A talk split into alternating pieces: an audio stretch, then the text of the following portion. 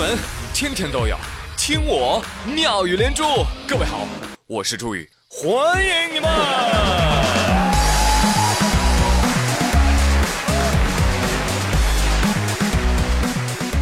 好，清明节假期就在眼前了，朋友们，你们终于等来了这一天啊！Yes，呃，王二胖也是大清早的就跟领导请假，领导，呵，清明请假回家上坟。哦，这样子啊，那扫墓的时候记得戴上墨镜和口罩哦。好的，好的，谢谢领导关心。哎，领导，我为什么要戴墨镜和口罩啊？对呀。哼，业绩这么差，哪还有脸回去见祖宗啊？张丽丽那边也准备回家扫墓啊，她老公昨天回家，结果呢买回来一大包纸钱啊，一米多高 是吧？准备清明节给那边爷爷奶奶烧纸。张丽丽就问他：“啊，老公，你买这么多干什么呀？”她老公说：“丽丽，看你这个抠样，现在物价那么高，那边也是会涨价的，知道吧？”哎，丽丽啊，你这纸买的烧不完是吧？你拿来给我点啊，我要给今天新闻里的小蝌蚪烧一烧纸。哎，这群蝌蚪啊，死的可真冤枉啊！最近啊，有一段家长给孩子喂食活蝌蚪的视频曝光了。视频当中啊，家长拿着一碗，碗里呢有一群不停游动的活蝌蚪，就这样被他喂进了他们家孩子的嘴里。哎，孩子乖啊，咽，哎，好嘞。你看啊，孩子，你多吃点这个小蝌蚪啊，可以强身健体。医生说了，多傻，多傻。啊，当然医生没这么说，医生说。蝌蚪中啊含有大量的寄生虫，如果食用的话，极有可能感染。还有什么青蛙呀、蛇呀，吃生的都有可能感染。当然了，在中医学的角度啊，这个蝌蚪的确是一味中药哈。这个蝌蚪提取液呢，对于现代疾病的攻克也有一定的意义。但是是要有科学提取的方法，随意生吃是非常危险的，所以千万不要信这些偏方。对呀，哎，说了也白说啊，就这么说吧。科学呢，只能解释给相信科学的人听，不相信科学的人，他会告诉你，人本来就是小蝌蚪变的，这叫原汤化原食。哎，最可怜的还是孩子，嗯，不知道孩子吃了蝌蚪之后作何感想。会不会跟家长说：“妈妈，妈妈，小蝌蚪找不到妈妈了，该多难过呀？”家长若有所思，第二天喂孩子吃了一只蛤蟆。这些家长也不知道是怎么想的，就是怀孕的时候呢，这也不能吃，那也不能吃，对孩子不好。生下来了就什么都敢给吃，所以我猜啊，应该是这对父母啊已经被寄生虫感染了，这个时候正在控制父母的大脑传播后代呢。哎呀，有的时候我就在想啊，为什么会有这么多不科学的什么土偏方啊、神药方啊啊，总是让我们吃一些又难吃又危险的食物呢？我们应该为后人着想啊，给他们留下一些啊很好吃的啊养生法嘛，对不对？你看火锅温中散热，除湿止痛，补中益气，暖中补虚，每周一次可阻便秘。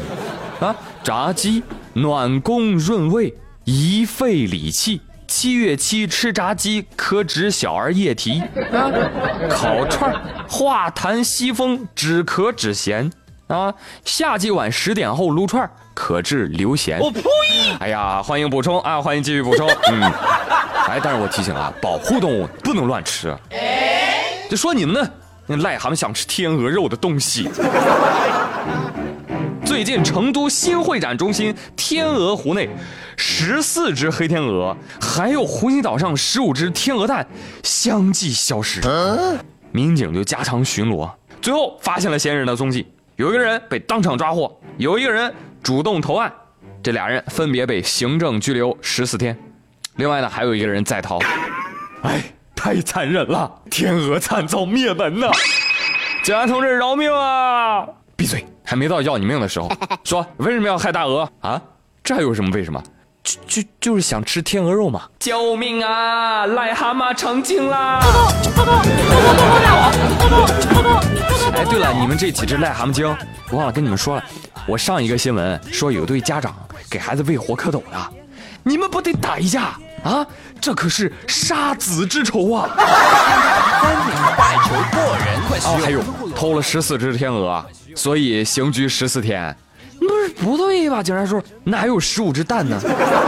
对不对？你你应该在十四后面再加十五个零，这才对。嗯，对啊。那你至少十四加十五吧？啊，算了，还是别拘留了。来来，赶紧把他绑起来，扔寺庙池塘里去啊！让游客天天往他们头上扔钢镚，砸不死丫的。哎呀，气人呐！啊，气人的新闻还没完呢！啊，朋友们，沉住气啊，沉住气。四月一号，北京有一名大爷坐公交车啊，上的是八零七路，一上车那就开始找座。其实当时公交车上空座挺多的，也不知道大爷怎么了啊。无缘无故的就坐在了一名女孩的腿上，女孩大叫一声啊！干什么你？坐在旁边不行吗？对呀。哎，谁知道大爷竟然对着女孩大吼：“太不讲理了！我爱坐哪儿坐哪儿。”嘿，真奇了怪了，说别人不讲理。哎，周围乘客这一看，就纷纷帮女孩说话。你大爷，有你这样的吗？你多大把年纪了还这个样子啊？Amazing！哎，结果大爷越说越兴奋啊，竟然怒怼乘客：“听不懂。”请说普通话。随后我还破口大骂，嗯，这个视频就会放到网上，大家纷纷声讨这位厚颜无耻的大爷。呃，根据了解，当时车上其实是有其他座位的，而且女孩坐的座位也不是老弱病残专座。哎呦，就这样吵啊吵，十分钟之后啊，这个司机和保安制止了这场冲突。